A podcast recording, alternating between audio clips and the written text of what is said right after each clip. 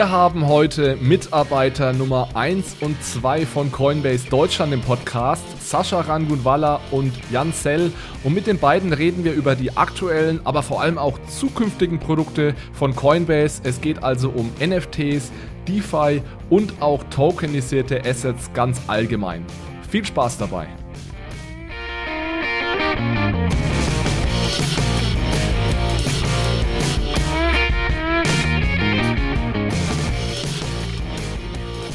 Hallo zusammen und herzlich willkommen zu einer neuen Episode von Bitcoin, Fiat und Rock'n'Roll. Wir sitzen hier heute zu viert zusammen. Zuallererst ist Jonas mit dabei, der unterstützt mich heute bei einem Interview mit zwei sehr interessanten Gästen. Und zwar haben wir Sascha und Jan hier von Coinbase Deutschland. Und als allererstes Mal geht an dich, lieber Sascha, und an dich, lieber Jan, ein Gruß raus. Äh, schön, dass ihr heute da seid. Dankeschön, wir freuen uns. Freuen uns sehr. Ja, bevor wir loslegen, vielleicht ganz kurz ein, zwei Sätze zu euch selbst. Ich denke, die meisten äh, werden euch nicht kennen. Ihr habt ja aber beide eine sehr in interessante Historie, sage ich mal, unter anderem im Finanzmarkt. Sascha, vielleicht fangen wir mal mit dir an. Vielleicht kannst du ein, zwei Sätze dazu sagen, was du so in den letzten Jahren gemacht hast und dann vielleicht auch direkt, äh, wie es dazu gekommen ist, dass du jetzt bei Coinbase äh, angefangen hast. Gut, ich halte es kurz. Ich bin ein gelernter Inf oder studierter Informatiker, habe dann in den 90er Jahren Beratung gemacht bei Accenture McKinsey war dann sieben Jahre im Private Equity, habe mich da fokussiert auf Investments in kleinere äh, Technologiefirmen, also Softwarefirmen weitestgehend. War dann elf Jahre bei der deutschen Börse, habe da ähm, im Marktdatensegment war ich für die Strategie mehr oder weniger zuständig. Ich habe viel M&A gemacht, aber auch neue Produkte. Und war dann nochmal drei Jahre eher regulationsnah unterwegs im Konzern, ähm, war da ähm, zuständig für das gruppenweite Projektportfolio und bin jetzt seit äh, einem guten Jahr ein bisschen mehr bei Coinbase. Es war eigentlich der Kontakt kam über einen ehemaligen Kollegen der Deutschen Börse zustande und ähm, das hat sich einfach gut angelassen, war eine spannende Herausforderung und äh, ich habe es dann so gesehen, wann kriegst du nochmal eine Chance, eine neue Asset-Klasse zu etablieren ähm, und äh, deswegen war das irgendwie keine lange Überlegung, ob ich mir, ob ich diese Herausforderung annehme. Das interessiert mich jetzt. Wie ist das genau gelaufen? Warst du bei Coinbase, bevor es in Deutschland losging? Also warst du so derjenige, mit dem sie das Ganze dann in Deutschland aufgebaut hatten? Oder wie, wie ist das genau gelaufen? Ich bin schon der Angestellte Nummer eins oder Geschäftsführer Nummer eins, wenn man will. Ja. Also es gab einen formalen Geschäftsführer natürlich, um die Legal Entity aufzusetzen. Die war schon da. Aber im Grunde bin ich so der Erste und Jan ist der Zweite die hier angefangen haben. Das ist im September letztes Jahr, letzten Jahres habe ich, hab ich gestartet. Okay, sehr cool. Jan, wie lief das dann bei dir? Vielleicht gern ein, zwei Sätze zu dir und, dann auch, wie, wie lief das genau? Wer hat dich da dann angerufen und was ging da so bei dir durch den Kopf, als die Entscheidung plötzlich anstand, jetzt zu Coinbase äh, Deutschland zu wechseln? Ähm, ja, meine Laufbahn ist vielleicht ein bisschen anders als ähm, Sie von Sascha. Ich komme eher von dem ähm, Volkswirtschaftlichen, von der Seite. Ähm, war lange in London, über, über 20 Jahre und habe dort ähm, auch im ähm, in der alten Finanzwelt sozusagen äh, gearbeitet ähm, und bei Hedgefonds, Private Equity, viel Fund Structuring, äh, Operations Teams aufbauen ähm, für verschiedene Asset Manager, sowas. Ähm, und 2017 so um den Dreh ähm, hat mir ein Freund mal Ethereum erklärt. Ähm, die waren gerade dabei, so ein Social Impact Bond auf Ethereum aufzubauen. Ähm, und je mehr ich über die Technologie verstanden habe, desto mehr hat es mich interessiert. Und so mehr habe ich auch verstanden, wie wie diese Technologie die Finanzwelt auch umwerfen kann und, und verändern kann. Äh, vor allem, wenn man Abwicklung anguckt und diese ganzen äh, Themen, wo man relativ wenig ähm, Veränderung und Fortschritt gesehen hat in diesen 20 Jahren, die ich schon dabei war. Ähm, dann hat es mich äh, 2018 nach Berlin verschlagen, ähm, um bei einem Bitcoin Payment Processor ähm, mitzumachen. Ähm, war auch eine interessante interessante Zeit von, von, dem, von dem voll regulierten Geschäft in, in den wilden Westen sozusagen. Ähm, und da habe ich äh, jetzt in den, die letzten Jahre ein bisschen, also verschiedene Sachen in, in der Blockchain ähm, Industrie gemacht hier, haben wir dieses Bitcoin Payment Processor, wir haben, ähm, ich habe eine Tokenisierungsplattform aufgebaut für iFunded, auch äh, natürlich Blockchain basiert ähm, auf Ethereum und dann ähm, dann äh, kam äh, Dano von Binance erst. Ähm, das war so der erste Schritt Richtung Exchange.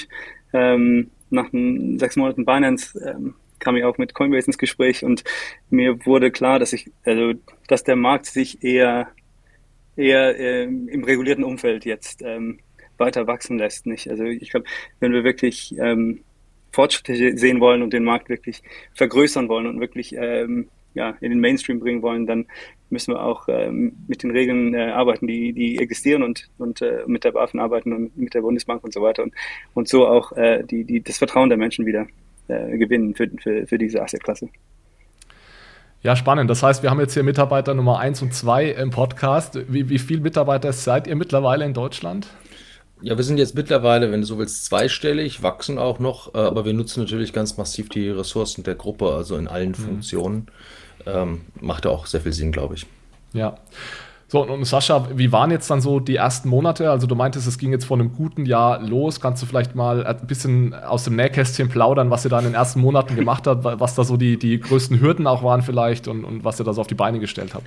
Ja, also ich glaube, der, der Fokus in den ersten neun Monaten, kann man sagen, lag doch 100% auf Lizenzierung weil ähm, das, das war eigentlich, der Prozess lief schon, ähm, aber äh, lief eigentlich dann in den Bereich rein, wo man seine initiale Submission schon gemacht hatte und dann letztendlich einzelne Rückfragen der BaFin kamen, Klarstellung, Erarbeitung von gewissen Konzepten, Strategien, ähm, Kapitalausstattung, Risikomanagement und so weiter und so fort. Also eine ganze Menge operative Themen, aber auch ähm, ganz grundsätzlich alles, was man braucht, um, um, um eigentlich dann auch eine Lizenz rechtfertigen zu können, mussten wir entsprechend dann erstellen. Da waren der Jan und ich sehr, sehr maßgeblich dann mit dieser Phase, in dieser Phase auch darauf fokussiert. Parallel natürlich auch ähm, Plan des Plan der Migration, Plan des Launches, Plan der initialen Vermarktung. Ähm, das alles lief in dieser Phase bis Juni, kann man sagen. Dann haben wir im Juni ähm, die Lizenz bekommen und hatten dann noch einen Monat Zeit, ähm, den Launch eigentlich vorzubereiten, sind jetzt seit August quasi aktiv im Markt. Und aktiv im Markt halt heißt, dass wir letztendlich hier als reguliertes Finanzinstitut im Markt tätig sind, äh, auch auftreten können in dem Markt, dass wir ähm, unseren Kunden äh, jetzt natürlich genau diese Plattform bieten können. Und wir merken natürlich schon, dass ähm, das sowohl auf der Retail-Seite als auch auf der institutionellen Seite auf sehr positive Resonanz stößt. Was mir noch interessieren würde hier, äh, Sascha, ihr wart ja wirklich sehr, sehr schnell. Also das muss man ja auch ganz klar sagen. Also ihr wart da ja Monate vor dann Nummer zwei und drei. Wie habt ihr das denn hingezaubert? Also wie, wie ging das so schnell? Wart ihr einfach super responsive oder? Nein, ich glaube, da, da, da steckt jetzt kein größeres Geheimnis dahinter. Also ich glaube, da hat man als Coinbase einen gewissen Vorteil, weil einerseits lagen da schon gewisse Erfahrungswerte äh, vor, wie man, wie man letztendlich eine regulierte Einheit aufsetzt, also was da alles erforderlich ist. Wir hatten ähm, sicherlich auch ein großes Team, ein großes also das Backoffice ist das natürlich nicht, aber einen großen Ressourcenpool, äh, um, um da entsprechend die, die, die Antworten zu liefern, die erwartet wurden. Und ähm, wir hatten auch letztendlich äh, einen guten Legal-Support natürlich und auch äh, anderen Support von externen. Also ich glaube, wir hatten da einfach einen ziemlich starken Fokus drauf. Es war sicherlich nicht, hat uns sehr gefreut, dass wir die Ersten sind, äh, war sicherlich nicht beabsichtigt äh, in dem Sinne, das kann man ja gar nicht planen, das obliegt der BaFin. Aber ich hatte den Eindruck, wir haben einen relativ professionellen Job gemacht und das ist dann dazu geführt hat, dass wir als Erste durchs Ziel kamen, war natürlich erfreulich. Jan, eine Frage noch an dich. Äh, jetzt haben wir gehört, wie so die ersten Monate gelaufen sind, vor allem Lizenzen. Wie sieht es jetzt heute aus? Also worauf fokussierst du dich so? Was ist so dein, dein Arbeitsbereich bei Coinbase? Ähm, es ist noch, immer noch sehr viel ähm, Ausbau der Prozesse, vor allem ähm, Ausbau der, der, der, Schnittstellen zwischen uns als Coinbase Germany und ähm, unseren Dienstleistern sozusagen, der, der, der Coinbase Inc. ähm, und der anderen äh, Tochtergesellschaften innerhalb der, der Coinbase-Sphäre sozusagen. Ähm, und ähm, ja, generell das Operative, ähm, was man dazu braucht, um so ein Business zu betreiben, nicht? Ähm, auch der weitere Ausbau des Teams, ähm, der verschiedenen Prozesse, auch generell ähm, gegenüber äh, Meldewesen, der BaFin und so weiter. Also es gibt schon sehr, sehr viele Themen, die, äh, die man so langsam auf die, auf die Beine stellt. Jetzt haben wir hier ja heute mit euch äh, Mitarbeiter Nummer 1 und 2 in Deutschland. Ich denke, die Frage kann man wahrscheinlich niemand besser stellen als euch. Warum ist denn Coinbase nach Deutschland gekommen? Also was macht denn den deutschen Markt aus eurer Sicht auch so interessant und auch so wichtig? Ja gut, also ich glaube, für, für Coinbase war das äh, sicherlich einerseits war das deutsche Geschäft, das wir schon hatten, dass wir quasi passiv in das Reverse Solicitation generiert haben, signifikant genug, dass man letztendlich hier ähm, auch tätig wird. Zum anderen ist Deutschland natürlich, weil Deutschland vom regulatorischen Regime ähm, relativ weit oder in Europa führend oder vorne ist, sicherlich dann auch der entsprechende, die entsprechende Eintrittskarte in das europäische Thema. Und Europa ist ein sehr relevanter, sehr relevante internationale Region für Coinbase. Insofern lag es nahe, dass man letztendlich ähm, auch weil man tatsächlich regulationsorientiert ist, dass man hier sich auch äh, einbringt und sich um die Lizenz bewirbt. Genau, ich würde noch da, dazu so geben, ich finde die Geschichte immer wieder, oder die, diese ähm, Tatsache immer wieder interessant. Deutschland hat die zweitgrößte ähm, Anzahl von Bitcoin Full Nodes weltweit hinter USA und Ethereum Full Nodes auch. Ähm, also ich glaube, man nimmt Deutschland vielleicht nicht so sehr als, als, ähm, als Krypto- oder äh, Blockchain-Standort ähm, wahr, äh, aber ich glaube, da passiert eigentlich schon sehr, sehr viel mehr, als man denkt. Ähm, ja, und ich glaube, genau, das ist vielleicht ein wichtiger Punkt, ähm, den, den wir insgesamt als Industrie mal besser machen müssen. Ich glaube tatsächlich, dass Deutschland etwas unterbelichtet wird generell. Ich glaube, wir haben, Jan sagt, äh, hervorragende Ressourcen hier in Deutschland. Auf der anderen Seite haben wir auch, glaube ich, wahrscheinlich den robustesten Rechtsrahmen überhaupt. Ähm, ich weiß nicht weltweit, aber zumindest in Europa alle Male. Und wahrscheinlich USA erst recht, wo es ja, glaube ich, nur State by State reguliert ist. Äh, insofern ist das ja auch durchaus ein Standortvorteil um eine solche Ökonomie zu entwickeln. Und ich finde immer, wir sind, wir kommen da so ein bisschen zu verhuscht drüber. Ich glaube, das kann man etwas offensiver spielen. Das ist ein interessanter Punkt, den du da ansprichst, Sascha, weil äh, ich glaube auch, dass wir in Deutschland, was Regulation anbelangt, nicht nur sehr robust sind, sondern ja auch bei Kryptoregulierung Vorreiter. Also wenn ich mich mit anderen Banken zum Beispiel unterhalte, die jetzt sich auch überlegen, Kryptoverwahrung anzubieten. Ich habe vor kurzem ein Gespräch mit Kollegen aus den Niederlanden gehabt und auch aus Österreich und die sagen, sie würden gerne, aber sie können nicht, weil einfach keine regulatorische Klarheit herrscht. Und da haben wir in Deutschland diese Lizenz, ja, die uns einfach, wo wir genau wissen, was wir dürfen und was wir nicht dürfen. Also sehe ich genauso, ja. Jetzt muss man aber sicherlich auch sagen, trotz der Vorteile ist Deutschland bestimmt auch recht umkämpfter Markt, könnte ich mir zumindest vorstellen. Also es gibt ja starke Wettbewerber. Ich meine, da kann man exemplarisch sicherlich auch Bison von der Börse Stuttgart nennen, die ja in Deutschland sehr weit verbreitet sind. Was sind denn jetzt eurer Meinung nach die Vorteile? Also wenn man jetzt ein Newbie ist und vielleicht auf unseren Podcast gestoßen ist und jetzt in Krypto investieren wollte, ähm, warum sollte man da jetzt zu Coinbase gehen? Magst du das, Jan, oder soll ich? Oder? Frage aller Fragen. Na gut, nee, ich sag's mal. Also im Prinzip, ja, wir tragen ja eigentlich drei Kernwerte für uns her und die, die, die, die treffen auch voll zu. Also zum einen ist das Thema äh, Trust sicherlich das, was, was uns auszeichnet. Wir investieren signifikant in, in Sicherheit. Wir sind letztendlich diejenigen, die sich eben proaktiv um Regulation bemühen. Äh, das ist sicherlich ein Ding, äh, was, was wir sehr stark ausprägen und was sicherlich in so einer Branche, wie die so neu entstanden ist, ein ganz wichtiger Aspekt noch die so technisch ist, muss man ja auch sagen. Das zweite ist, äh, wir nennen das Ease of Use, Convenience, wie, auch immer, wie man immer es nennen mag. Also letztendlich ähm, im, ist dem, dem, Kunden so leicht wie möglich mach, zu machen, mit Krypto zu interagieren. Da haben wir viele Formate auch, ähm, also neben, sagen wir mal, der normalen Web-Oberfläche haben wir natürlich auch viele Programme, Formate, wo man Dinge lernen kann, wo man Incentives kriegt, wenn man gewisse Programme absolviert. Und da kommt auch immer, immer mehr. Also das ist ja das Spannende dabei. Und das Dritte, was wir natürlich auch haben, ist ein sehr, sehr, sehr breites Angebot. Wir haben eine große Asset-Basis, wir haben auch eine große Produktbasis und die wächst. Ich glaube, bei Coinbase kann man quasi mitwachsen in diese Kryptoökonomie. Und das sind so die, die, die Vorteile eigentlich, die wir, die wir dann ähm, ins Fenster stellen wollen. Habe ich was vergessen, Jan? Ja. Nee, ich wollte nur dazu, also das ist natürlich, für den Anfänger gibt es die, diese vielen Vorteile, aber ähm, wie Sascha auch meint, man kann, man, man wächst mit dem, mit dem Produkt sozusagen und es gibt auch äh, Erweiterungen zum Produkt, wo, wo man dann auch als Advanced Trader auch ähm, eher mitmachen kann und ähm, wo die Fees auch dann etwas billiger sind und ähm, ja, wo die Auswahl an Assets größer ist.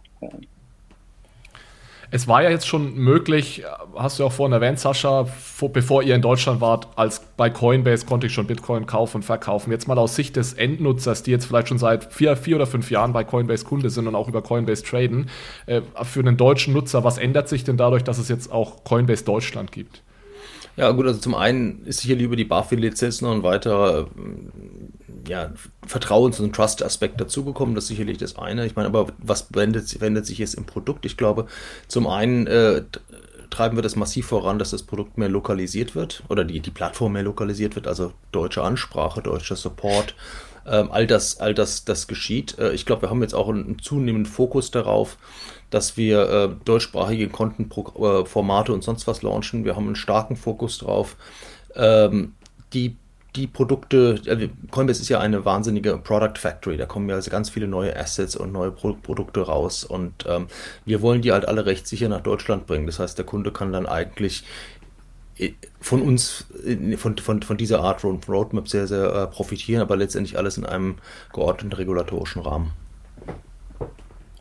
Ihr habt jetzt schon davon gesprochen, dass man euch natürlich für die, ähm, im Endeffekt für die Plattform auch kennt, dass man natürlich Kryptos kaufen kann und ihr da auch natürlich ziemlich viele ähm, Kryptoassets zum Kauf anbietet, dass ihr auch Weiterbildungsprogramme habt etc. Was sind denn noch so Produkte in eurem Angebot, wenn man so möchte? Ja, wir haben zum Beispiel auch äh, inzwischen ähm, Staking äh, für verschiedene Tokens, ähm, dass man äh, über die Plattform halt auch sehr, sehr leicht machen kann, ähm, Staking ist natürlich ist, ein, ist eine interessante Sache im, Krypto-Umfeld, äh, aber für viele einfach technisch zu schwierig oder ähm, und das machen wir zum Beispiel auch sehr, sehr einfach und, und bieten User diesen einfachen Eintritt sozusagen in, in, die, in diese Welt. Ähm, ich glaube, das und das ist so eine der größeren äh, Neuigkeiten. Ja, ähm, gut, Sparpl Sparpläne haben wir schon lange. Ich glaube, in der Richtung wollen wir auch weiterarbeiten. Man muss einfach mal sehen, die, wir haben ja ganz unterschiedliche Kunden auf der Plattform. Ich glaube, das ist ja im Endeffekt äh, hat man Veteranen, die schon lange da sind, die genau wissen, was sie tun, die intensiv handeln. Wir haben Leute, die ganz frisch reinkommen. Und ich glaube, das ist entscheidend. Da werden wir sicherlich auch ein Augenmerk drauf haben, dass man für jede Phase im Lebenszyklus etwas anbietet. Und sagen wir mal, so ein Sparplan ist ja eine feine Sache wenn ich äh, in einer relativ, immer noch relativen volatilen äh, Asset-Klasse ähm, über Cost-Average-Effekt kaufen kann, äh, ist das sicherlich ein vernünftiger Ansatz, um sich mit dem Thema mal auseinanderzusetzen. Im Rahmen halt dessen, was im Gesamtportfolio, was man da, welche Schwerpunkte man da wie setzen möchte. Ge geht das heute schon, dass ich über Coinbase mir einen Sparplan einrichte? Ja, wir haben so ein, wie nennt sich das bei uns, Repeat Buy oder sowas, ne? Recur Recurring Buys. Recurring Buy, ja. Ah, okay, cool, das wusste ich gar nicht. Spa richtig spannend wird es aber vermutlich, wenn wir dann mal ein Stück äh, in die Zukunft schauen. Ich denke, ihr habt einiges in der Pipeline, ihr habt das jetzt auch ein, zwei Mal erwähnt. Eine Sache, die ihr vor kurzem angekündigt habt, war das Thema NFTs. Äh, vielleicht könnt ihr da mal ein, zwei Worte dazu sagen, da, wie dieses Angebot rund um NFTs äh, aussehen wird. Magst du? Oder? ich ich, ich, ich fange mal an. Also gut, wir, haben, wir, haben, wir haben ja tatsächlich jetzt ausgelobt, es ist ja auch ein sehr prominentes Thema, was, was der Brian Armstrong, unser CEO, auch sehr äh, klar kommuniziert hat, also NFT als einen NFT-Marktplatz aufzustellen. Im, Im, Grunde ist, handelt es sich ja dabei bei NFTs, und das ist eh eine spannende Diskussion, was ist eigentlich ein NFT, aber eigentlich ist das ja fast nochmal eine eigene Klasse neben den Kryptos, die ja eher so Fungible Tokens quasi sind, ja, äh, die ein wahnsinniges Innovationspotenzial bergen. Und wir sehen uns natürlich schon auch in dem Umfeld als, als aktiver Player und wir wollen natürlich dann auch diese Welten zusammenführen. Äh, ähm, ich habe das Endprodukt noch nicht gesehen, wenn ich ehrlich bin. Ich bin aber sicher, jetzt auch was da kommuniziert wurde, dass es eben auch so eher so einen sozialen Touch haben wird, dass es ein ganz, ganz spannendes Produkt wird. Und ich glaube, das zeigt einfach auch nur, dass Coinbase nicht stillsteht und nur sagt, wir sind halt nur eine Exchange oder nur ein Broker, sondern wir decken eigentlich ganz breit äh, das Thema digitale Assets und alle möglichen Use Cases damit ab. Und äh, ja, also bin ich sehr gespannt, ähm, wie dann auch die Adoption sein wird, wie sich das entwickeln wird. Aber für mich ist es eine, eine riesen Departure, wenn man so möchte. Und ein großer neuer Schritt. Ja, ich würde noch da, ja, dazu geben, so, ich glaube, wir, wir wollen uns auch eher, ähm, wir wollen auch eher das, das Ökosystem erweitern. Nicht? Das ist auch, ich glaube, ein großer Teil unserer Mission. Ähm, das heißt, also nicht nur in diesem, in diesem einfachen Exchange sozusagen hängen bleiben, wie Sascha meinte, ähm, sondern auch über, über NFTs oder über Coinbase Wallet zum Beispiel auch ähm, DApps-Anbindung, äh, DApp-Anbindung machen und so äh, die, die, das Ökosystem und Zutritt in dieses Ökosystem auch vereinfachen und, ähm, und, und breiter, breiter verteilen sozusagen. Also die Vision ist, ist mehr oder weniger, ich brauche keine Metamask-Wallet mehr und muss das über OpenSea äh, machen, was ja doch ein, zwei, drei extra Schritte immer noch involviert, um NFTs zu kaufen, sondern ich kann einfach mit meinem Coinbase-Account auf, äh, auf Coinbase dann ähm, in, in NFTs äh, investieren. Also ich glaube, das Entscheidende ist tatsächlich die Integration der verschiedenen Themen, die da jetzt doch überall aufgepoppt sind und die äh, teilweise heute noch relativ komplexe Brücken haben. Die sind ja für den Normalanwender oft dann auch so ein bisschen abschreckend. Ich glaube, da ist Coinbase sicherlich committed zu, die, die Bedienbarkeit, die Integration weiterzutreiben. Ähm, ich finde das hochgradig spannend, weil da gerade so viel Neues passiert. Äh, ich glaube, weiß nicht, wann, das, wann das Thema NFT bei uns so angekommen ist, aber so vor ein, zwei Jahren maximal, ja. Und wie, wie groß das heute schon geworden ist und was man da jetzt heute schon auch sieht. Und ich glaube nicht, und das ist ja das Spannende an Krypto insgesamt, dass man nicht wirklich abschätzen kann, wo das alles mal hinführt, was das noch alles umfassen wird. Und da muss ich sagen, macht Coinbase schon aus meiner Sicht einen tollen Job, dass man ähm, sich immer diesen neuen Themen stellt und wir haben 73 Millionen Kunden, äh, denen das dann letztendlich äh, auch zugänglich macht. Ja, wir hatten ja vor vielen Jahren schon die Crypto Kitties, das weiß ich noch. Und ich habe mich damals auch immer lustig drüber gemacht und ich habe das damals nicht verstanden, wirklich, was ein NFT ist und welches Potenzial da auch drin steht. Jetzt gehen wir vielleicht mal ein bisschen weg von Coinbase und was irgendwie offiziell Coinbase über NFTs denkt, sondern mal eure ganz persönliche Meinung. Also, wie gesagt, für mich damals Crypto Kitties, ich habe das nicht verstanden. Ich habe mich da lustig drüber gemacht. Jetzt mittlerweile, ich verstehe es immer noch nicht, ehrlich gesagt, warum man eine halbe Million für ein Bild von einem Stein ausgibt. Ähm, aber was ich schon irgendwie sehe, ist, dass diese Technologie ja schon was was Besonderes ist. Ja, ich sage immer, 95% aktuell ist irgendwie noch so Hype und Blase, aber 5% ist auch irgendwie interessante, spannende Technologie. Ich weiß nicht, Jan, vielleicht fangen wir mal mit dir an, ja. äh, was du dazu denkst. Ja, gerne. Ich, äh, ich, ich stimme dir völlig zu. Ich, ich, ich habe CryptoKitties mit dem, mit dem gleichen Auge gesehen. Also ich fand das auch äh, eher komisch und, oder interessant, aber nicht besonders ähm, ja, nicht besonders spannend, aber dann ähm, und jetzt auch mit dem wieder mit dem Stein und mit dem mit dem ähm, mit dem Ast und was man da jetzt alles kaufen kann. Ähm, andererseits habe ich jetzt äh, auch mich, mich ein bisschen mit ähm, Axie Infinity beschäftigt zum Beispiel ähm, und dieser ganzen Play to Earn Segment, was ja eigentlich auch super spannend ist und äh, auch, auch so, so ein bisschen mit dem NFT äh, Segment zu tun hat. Ähm, ich finde, einerseits in die Richtung gibt es ja wirklich äh, interessante Entwicklung. Also wenn man die Entwicklung von Axie selber ansieht, ist es schon fast unglaublich. Ähm, aber was es auch ermöglicht, nicht? Äh, in den Philippinen zum Beispiel gibt es Leute, also Leute, die jetzt vor allem unter Corona schwer gelitten haben, weil, weil es keinen Tourismus mehr gibt, ähm, Einkommen weg und äh, dann über, über so ein Play-to-Earn-Spiel dann langsam eine neue, neue, neue ähm, ja, neues Leben aufbauen sozusagen. Ähm, ist, ist ziemlich, ziemlich interessant und ziemlich spannend, dass es diese Möglichkeiten gibt. Ähm, aber wenn man auch äh, sich so in die Zukunft guckt mit den NFTs und was man da alles bauen kann und wie man da weiter denken kann, ist, ich glaube, wird es schon sehr, sehr interessant. Ähm, zum Beispiel so, so ein, ähm, wenn man ein Konzert, alle Tickets über NFTs und dann ähm, eventuell so ein Backstage-Pass reinbauen und dann kriegt, äh, kriegt jeder User vielleicht noch ein, was weiß ich, ein unterschriebenes ähm, ein neu, oder ein neues Lied von der, von der Band oder sowas, das kann man ja alles in den Smart Contract reinpacken. Das ist schon, schon, das ist, kann schon eine sehr spannende, spannende Zeit und ähm, spannende Möglichkeiten. Ähm, ist aber natürlich auf der Kunstseite und dann kann man auch die andere Seite sehen, wenn man so, also ganze Verträge einfach in den NFT packt. Ähm, Versicherungsverträge oder sowas, ich, äh, die könnte man dann auch eventuell da draußen Markt machen. Also es gibt schon was unendliche Möglichkeiten, nur auf diesem einen, aus diesem einen kleinen Silo raus sozusagen. Ähm, das finde ich halt, ja, ist, ist eine dieser Sachen, die Krypto so spannend machen.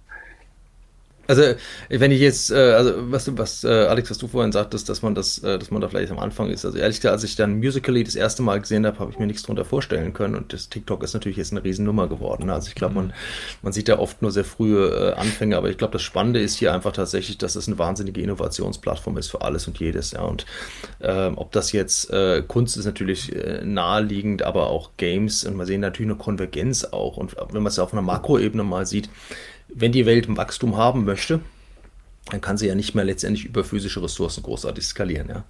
Und äh, man hat da natürlich eine riesen Plattform, Innovation zu betreiben. Und wir haben ja auch gemerkt, dass ähm, das, was dem Menschen wertvoll ist, ist nicht unbedingt äh, das, was sich in, seinem, in seinem Portemonnaie immer widerspiegelt sondern Wert ist ja etwas, was quasi sich auch immer wieder redefiniert. Und äh, ich meine, was, was für uns vielleicht die, die Sprengelbilder oder die Panini-Karten waren, das ist für die andere Generation, für die nächste Generation was ganz anderes, ja. Und ich glaube, das ist ein wahnsinnig tolles Vehikel, wo man auch seine ganze Historie quasi mit aufbewahren kann. Manches ist kommerziell wertvoll, manches ist vielleicht nur emotional wertvoll. Aber ich glaube, das ist schon eine, eine ganz spannende Basisplattform, Basistechnologie. Und da wird sich viel aussortieren, auch wieder verschwinden, aber ich glaube auch viel wird bleiben. Und deshalb glaube ich sehr stark dran, dass es eine ganz starke Wachstumsplattform ist.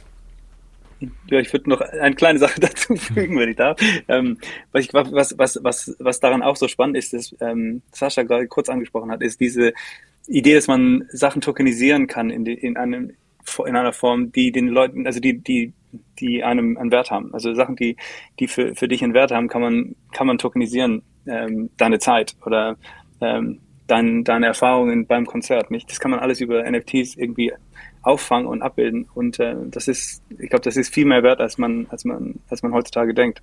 Vor allem, wenn man jetzt, wenn wir jetzt generell Richtung Digital, Digital, Digitalisation äh, ziehen, nicht? Also ähm, wenn, wenn alles weg, also ein bisschen weiter weg von der realen Welt eher in, in die digitale Welt zieht, ähm, dann ist diese Möglichkeit, diese Momente aufzufangen und auch darauf aufzubauen, sehr, sehr spannend. Das finde ich sehr spannend, welche Use Cases ihr auch ansprecht, weil da sicherlich auch einige dabei sind, von denen man heute natürlich noch nicht so hauptsächlich ausgeht, ne? die man vielleicht auch nicht als die primären Use Cases sieht. Wenn man jetzt sagt, wir, wir wagen einen kleinen Blick in die Glaskugel, was, und es wird sicherlich auch einiges verschwinden, das habt ihr natürlich auch gesagt. Was glaubt ihr denn, was denn die primären NFT-Use Cases der nächsten Jahre sein werden? Also geht es da vor allem um Kunst oder gehen wir vielleicht schon, ja, auch Jan, was du gesagt hast, in die Richtung Tokenizing Everything, also äh, Zeit, äh, Verträge und so weiter?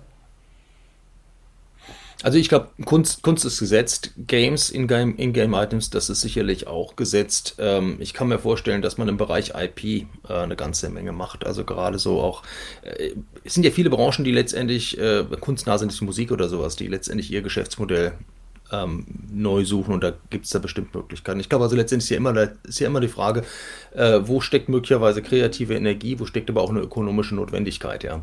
Und ich glaube, das sind jetzt so die Themen. Bei Kunst hat man es ja deutlich gesehen, jetzt selbst in der, in der, in der, ähm, in der Pandemie, äh, dass die Uffizien beispielsweise angefangen haben, da ihre Meisterwerke äh, schon, schon irgendwie als NFT zu prägen, wenn man so möchte, ja. Das ist, das zeigt einfach nur, die Hand hat natürlich Druck, sonst hätten sie sich wahrscheinlich damit nicht beschäftigt. Aber ich glaube, das äh, Not macht dann eben auch erfinderisch. Das ist eine tolle Sache. Aber ich kann auch nicht ausschließen, dass da jetzt irgendein fantastischer neuer Unternehmer kommt, der eine riesen Social-Plattform äh, schafft oder vielleicht Meta, keine Ahnung was, wo, ähm, wo dann NFTs eine Riesenrolle drauf spielen.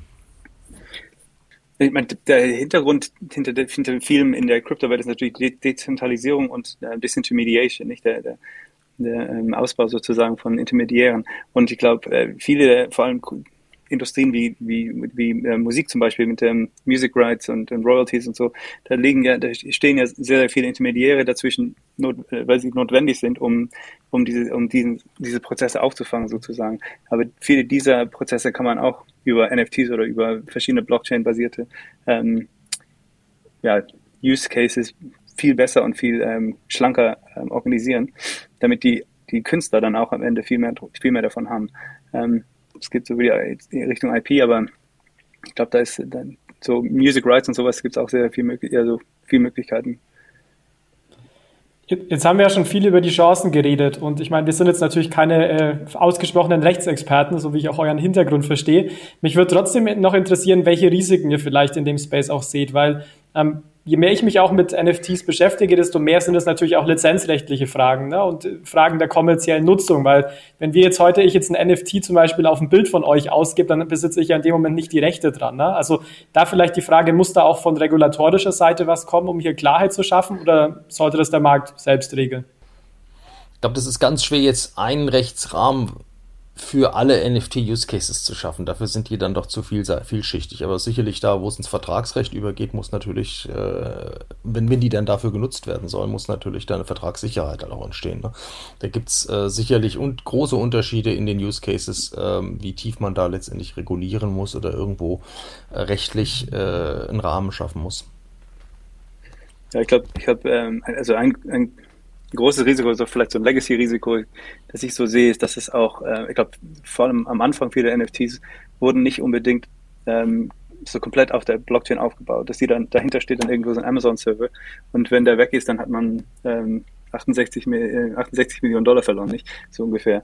Ähm, also da, ich glaube, da sind noch so Legacy Technical Issues, die, die, die noch, ähm, die noch da im System sind. Ähm, ich glaube, das andere große Risiko, das ich sehe bei, bei NFTs, ist Geldwäsche. Ähm, ich glaube, sie sind einem leider schon sehr, ähm, machen die Geldwäsche einem eventuell schon sehr leicht. Ähm, wenn man da NFT für was weiß ich gekauft hat und dann plötzlich für was weiß ich verkaufe, das, der Wert ja. ist ja nur im, im Auge des, des Käufers, nicht? Ja. Ähm, das, äh, ja. Aber wie man das angeht, das äh, weiß ich noch nicht. Das ist definitiv ein wichtiger Punkt. Also ich habe auch vor ein paar Wochen ein NFT mal gekauft, ganz klassisch über OpenSea und ich war natürlich begeistert aus Datenschutzgründen, weil ich musste mich dementsprechend natürlich nicht identifizieren mhm. und habe da einfach Metamask angedockt. Aber du hast natürlich recht, Jan, äh, es geht natürlich auch in die andere Richtung. Ne? Also es ist ja Privacy kann man es natürlich dann positiv ausrichten, aber äh, ausnennen, äh, aber ja, Geldwäsche ist natürlich dann die andere Seite der Medaille. Ja, das wird insgesamt ja interessant. Ich glaube, da, da hat sich auch noch, da gibt es auch noch keine finale Antwort dafür. Ähm, der Staat, also jetzt nicht nur von der Geldwäsche her, sondern auch von der Besteuerung her, ist natürlich, äh, versucht ja immer an Transaktionen auch mitzuverdienen, ja, und letztendlich da ein Modell zu schaffen, das äh, Innovation ermöglicht, Handel ermöglicht, ohne prohibitiv zu sein. Das wird noch eine sehr spannende Diskussion. Eine Frage noch jetzt äh, wieder zurück zu, zu Coinbase. Habt ihr schon, gibt es da schon einen Zeitplan, ab wann man NFTs bei euch handeln können wird? Nicht sofern ich weiß. Also wir, arbeiten schwer dran. Also ich hab, wir haben auch eine eher so interne Beta schon mal gesehen. Ähm, wir, wir, wissen auch, dass es natürlich eine sehr, sehr lange Warteliste gibt inzwischen von User, die da Interesse haben. Ähm, und also der Druck intern ist auch schon, schon groß, dass es, dass es äh, so schnell wie möglich, aber natürlich auch äh, so richtig abläuft. Nicht? Äh, aus den vielen Gründen, die wir schon äh, genannt haben, dass es auch dann richtig funktioniert und so funktioniert, wie auch unser Anspruch ist. Nicht? Das, ähm, ich glaube, das haben wir als, als Coinbase so ein bisschen äh, den Anspruch, dass es dann auch ähm, äh, ja, richtig funktioniert und auch, und auch regulatorisch compliant ist. Nicht? Ähm, Unabhängig vielleicht davon, wann es kommt, ist geplant, dass es auch von Anfang an in Deutschland verfügbar sein wird oder soll da zum Beispiel erstmal in den USA auch gestartet werden? Ja, ich glaube, wir müssen halt bei allem, was wir in Deutschland bringen, immer gucken, ob das auch, also es grundsätzlich bauen wir globale Produkte. Also das ist jetzt nicht so, dass man versucht, äh, irgendwelche Länder a priori auszunehmen, es sei denn, es gibt harte rechtliche Gründe, die dagegen sprechen. Das heißt, wir werden das dann äh, auch, und wir wissen ja, haben auch schon letztendlich uns erste Gedanken dann gemacht und wollen die rechtliche Prüfung gehen, schauen, inwieweit das halt äh, zur Lizenz passt, zum Risikoprofil der Entity passt und so weiter. Aber natürlich ist das Ziel, dass wir das hier natürlich auch in den Markt bringen. Mhm.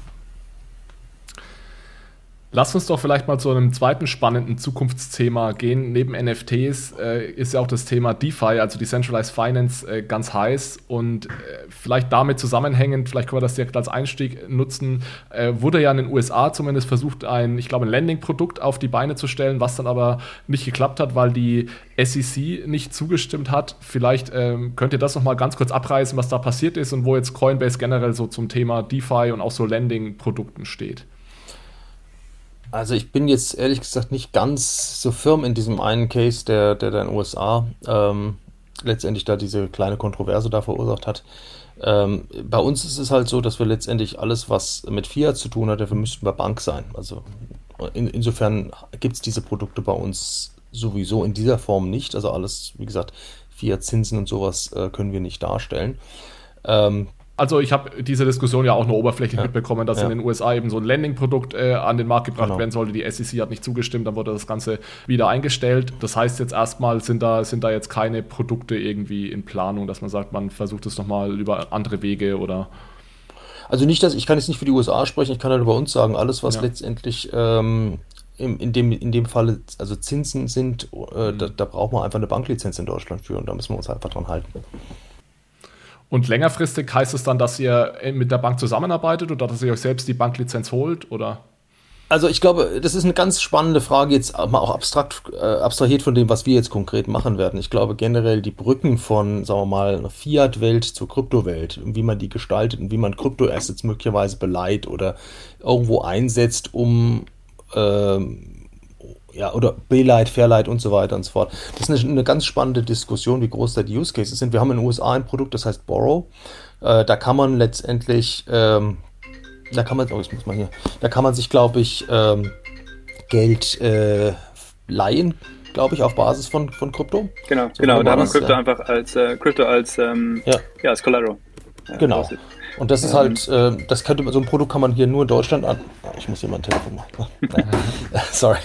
So, so, so ein Produkt kann man letztlich in Deutschland nur ähm, mit einer Banklizenz anbieten. Und da müssen wir sicherlich auch mal gucken, bevor wir sowas anbieten, äh, wie attraktiv ist das hier für den deutschen Markt spezifisch, ja. Aber vorstellbar ist das schon wahrscheinlich in erster Linie mal mit einer Kooperation. Ja, also es ist spannend, dass ihr dieses Borrow-Produkt äh, ansprecht. Das äh, ist äh, mir nämlich auch aufgefallen und ich glaube, Jonas, das hatten wir sogar in der letzten News-Episode kurz angesprochen. Da kam ja. in, bei uns in der Community auch die Frage, ob das dann auch in Deutschland geht. Und äh, die habt ihr jetzt gerade beantwortet, das ist aktuell in den, in den USA. Und was wir jetzt auch verstanden haben, ist eben, dass in Deutschland äh, immer dieses Problem ist, dass du da im Endeffekt eine Banklizenz brauchst, um solche Produkte anzubieten. Genau. DeFi ist ja im Endeffekt so ein Ansatz, um Finanzintermediäre ein Stück weit aus dem Markt zu kicken. Und jetzt äh, gilt das natürlich für Banken, aber auch eigentlich für so jemanden wie Coinbase, weil es, es gibt ja dann nicht nur noch zentrale Börsen, sondern auch äh, dez dezentrale Börsen. Äh, Jan, vielleicht, vielleicht mal zu dir. Ähm, was, was glaubst du? Es ist natürlich wieder Glaskugel und wir wissen es alle nicht, aber hast, hast du eine Idee, wie das so in den nächsten fünf bis zehn Jahren äh, ausgehen könnte? Welche Vor- und Nachteile gibt es denn von dezentral oder eher äh, zentral? Ähm?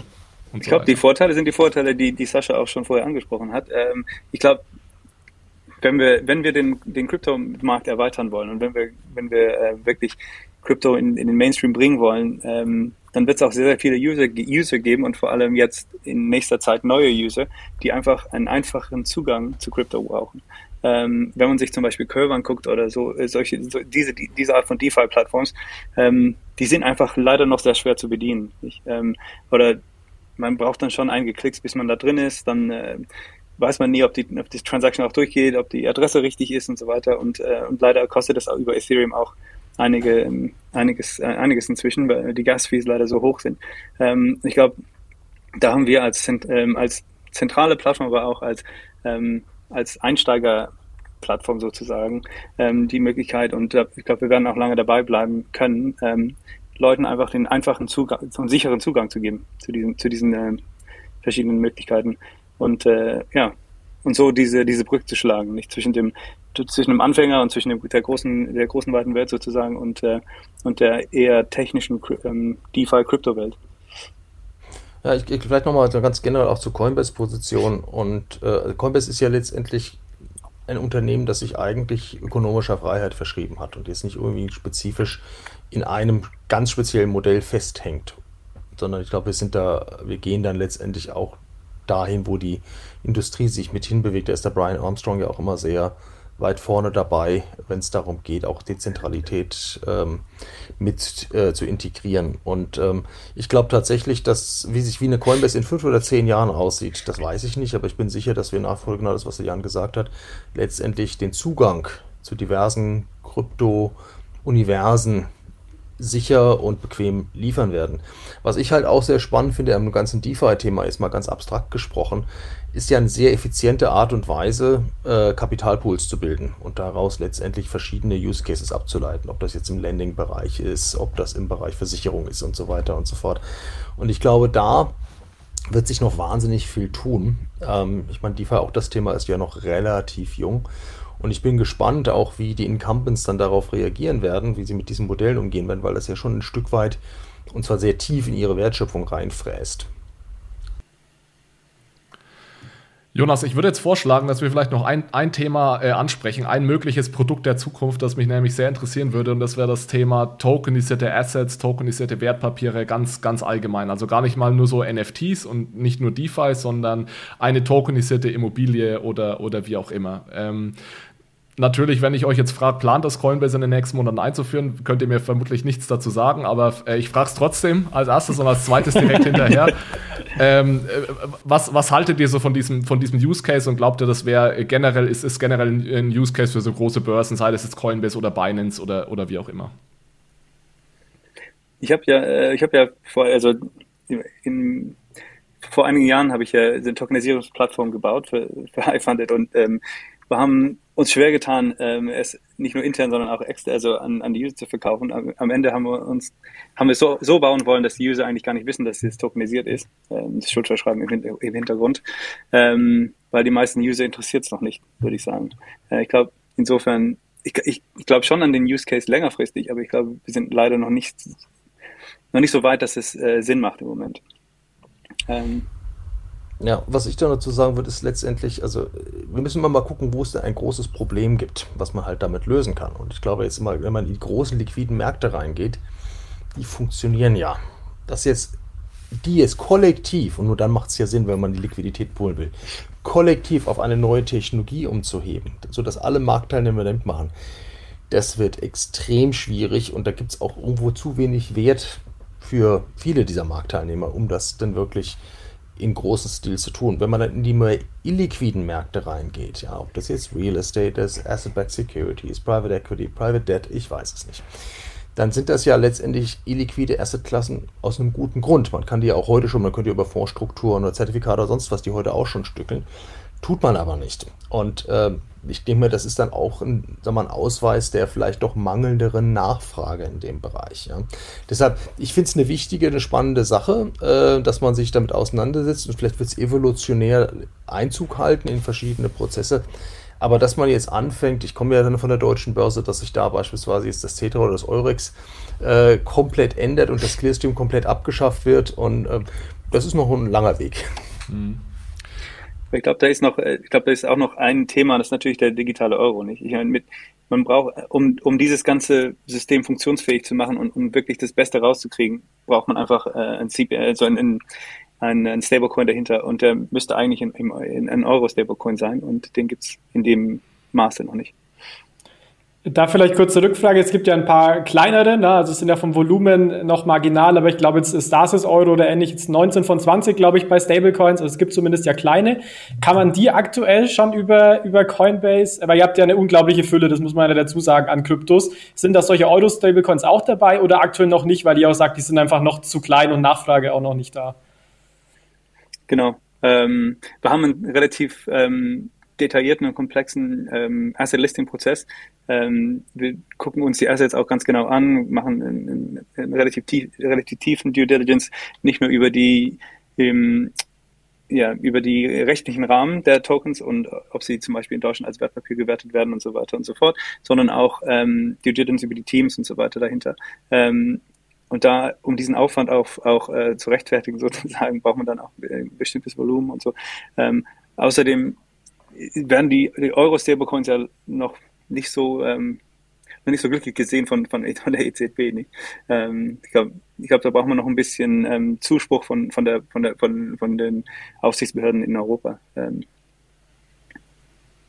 Nochmal eine generelle, Frage zu diesem ganzen Businessmodell rund um tokenisierte Assets. Jetzt aus Sicht einer großen Börse ist es ja so, dass Börsen normalerweise am Handelsumsatz verdienen. Also eine Börse verdient ja nicht viel jetzt irgendwie an der Issuance und wenn das Produkt dann rumliegt, dann liegt es da.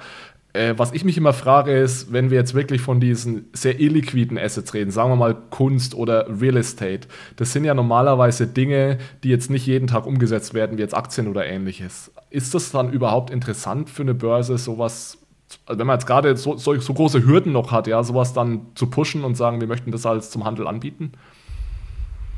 Ich glaube, das Geschäftsmodell ähm, das hat sich, äh, das, das wird sich ehrlich gesagt noch finden, da bin ich ziemlich sicher. Ich glaube, ähm, wenn man über Facebook und Google nachdenkt, dann fragt man sich auch, wie verdienen die Geld und irgendwann hat es halt die Werbung gerichtet, ja.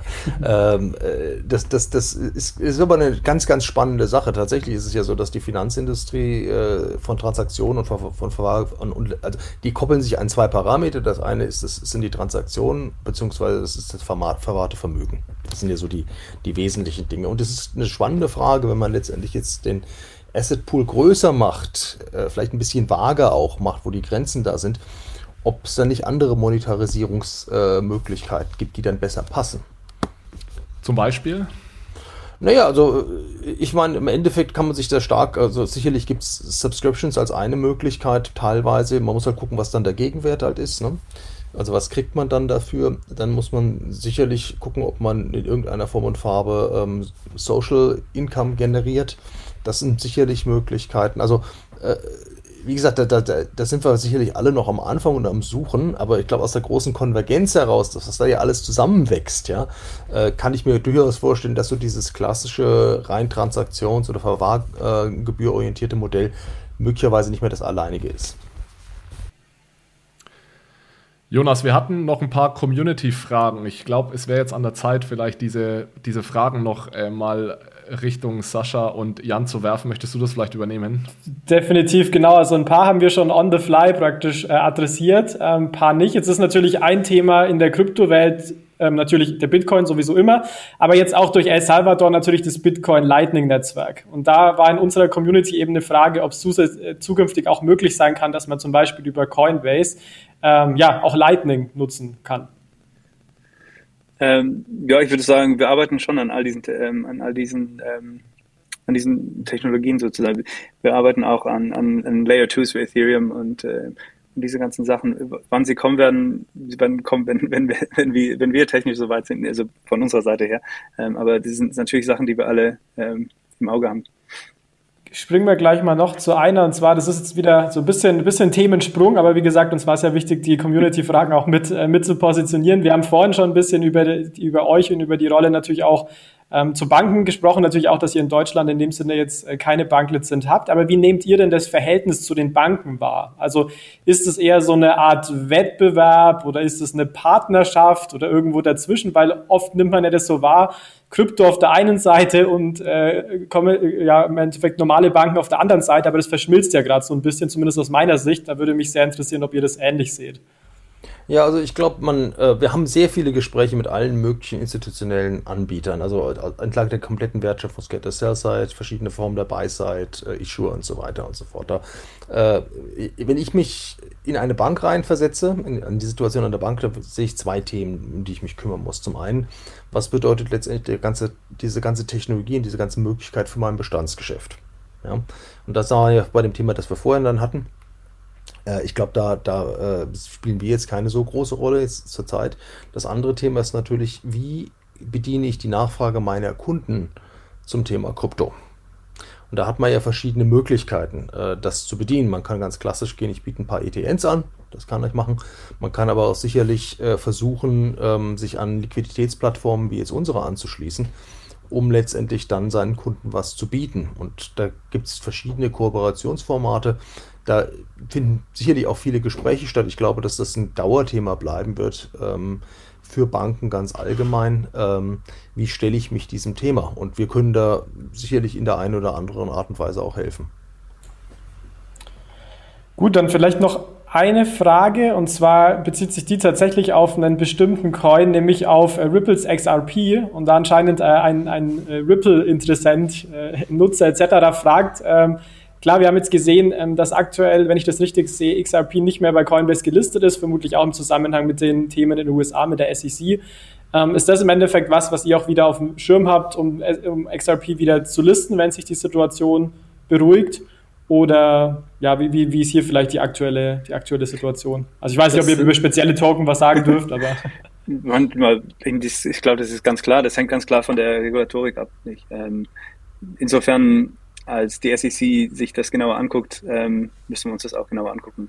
Ähm, das ist bei allen Tokens so. Das ist, das ist nicht nur XRP, sondern generell, wenn, wenn, wenn, wenn eine Aufsicht sich auf einen Token stürzt, dann müssen wir uns die, diesen Token auch näher anschauen. Fair. Gut, ich würde sagen, Alex, wenn ich nichts übersehen habe, müssen das die wichtigsten Community-Fragen gewesen sein. Ja, also die, die gute, guten 45 Minuten sind auch wie im, im Flug vergangen. Dann vielleicht noch eine Abschlussfrage ganz zum Schluss, äh, so der Klassiker.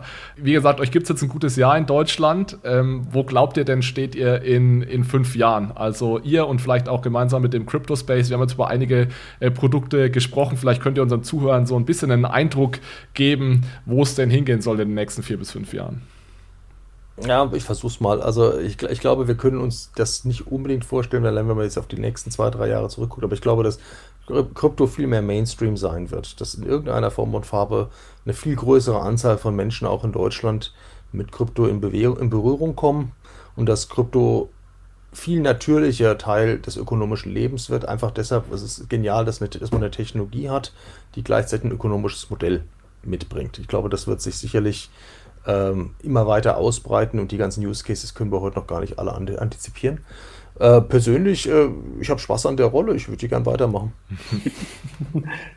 ja, ich, ich, ich, ich stimme dem nur zu und würde nur noch dazu sagen, also, dass, ähm, ja, dass dieser, der Zugang in, in diesen Markt, äh, zu diesem Markt und zu diesen verschiedenen Use Cases, den, den werden hoffentlich äh, wir mit Coinbase in den nächsten fünf Jahren weiterhin bieten. Das ist doch das perfekte Schlusswort, würde ich sagen. Äh, lieber Jan, lieber Sascha, hat wirklich viel Spaß gemacht, äh, mit euch zu sprechen. Wenn euch, liebe Zuhörer, das auch gefallen hat, dann freuen wir uns natürlich wie immer über eine gute Bewertung. Lieber Jonas, dir natürlich auch herzlichen Dank wie immer für die Unterstützung. Und dann, ja, würde ich sagen, treffen wir uns hier spätestens in fünf Jahren und hören uns dann mal, äh, schauen uns dann an, ob diese Predictions, die Vorhersagen auch, auch eingetroffen sind. Also vielen Dank nochmal. Bis dann. Tschüss. Tschüss. Ciao. Danke.